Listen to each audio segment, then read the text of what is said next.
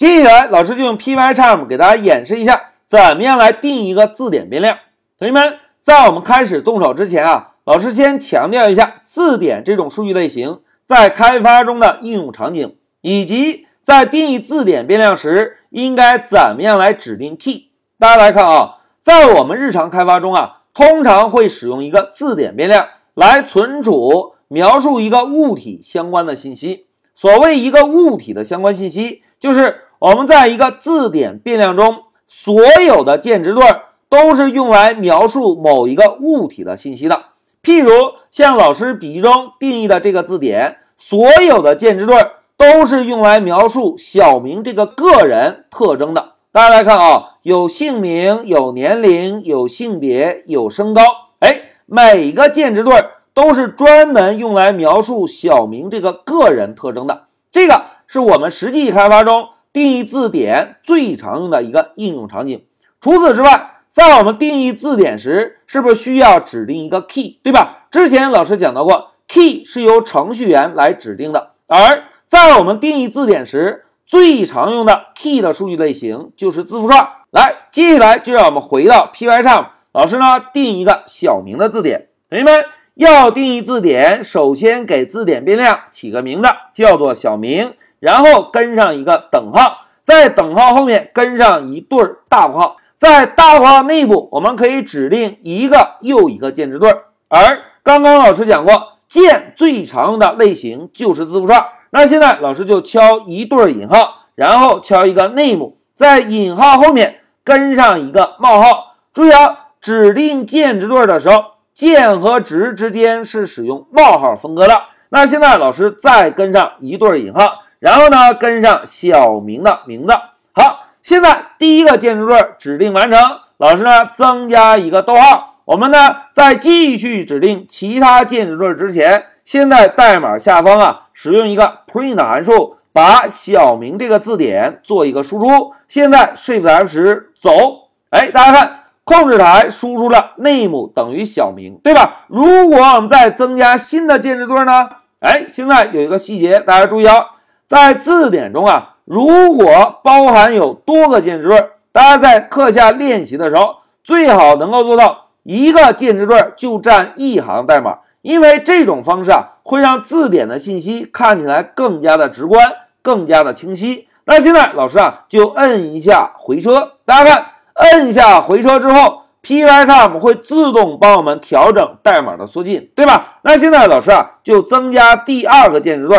譬如年龄，老师呢先敲一对引号，然后呢指定键的名字叫做 age，再增加一个冒号，然后写个十八岁。现在老师摁一下 Shift F10 走，哎，大家看 age 十八 name 小明，哎，同学们注意观察一下，我们定义时是不是先定义的是 name 这个键值对，然后定义的是 age 这个键值对，但是在输出的时候呢？先输出的 age，再输出的 name，这个是为什么？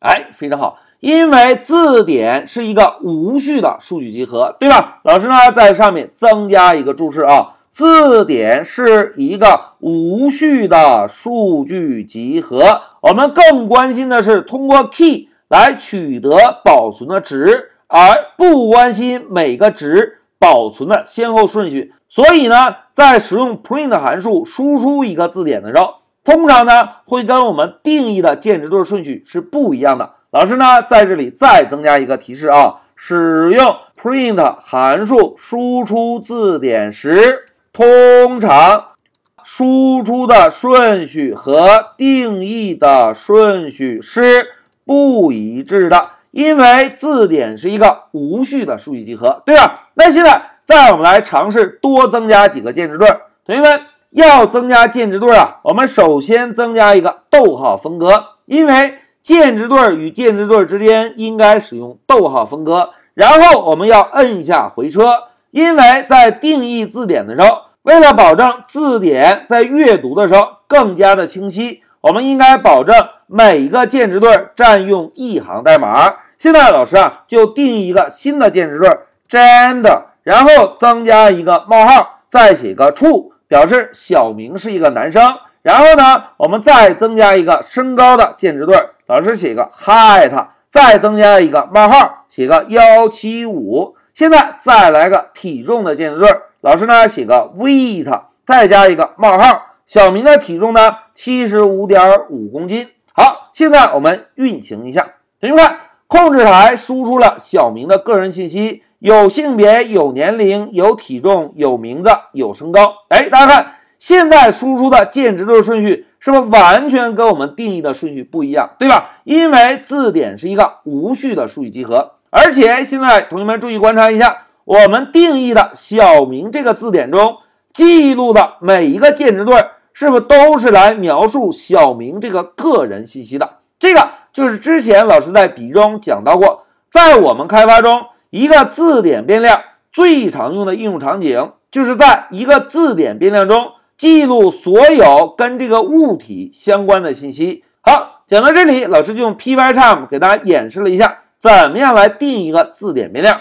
在定义字典变量时，我们使用一对大括号，同时。每一组数据就是一个键值对，键和值之间使用冒号分割，键值对与键值对之间使用逗号分割。同时，为了保证我们定义出来的字典在阅读的时候更加清晰，老师建议大家在定义字典的时候，每一个键值对都各自占有一行代码。好，讲到这里，老师就暂停一下视频。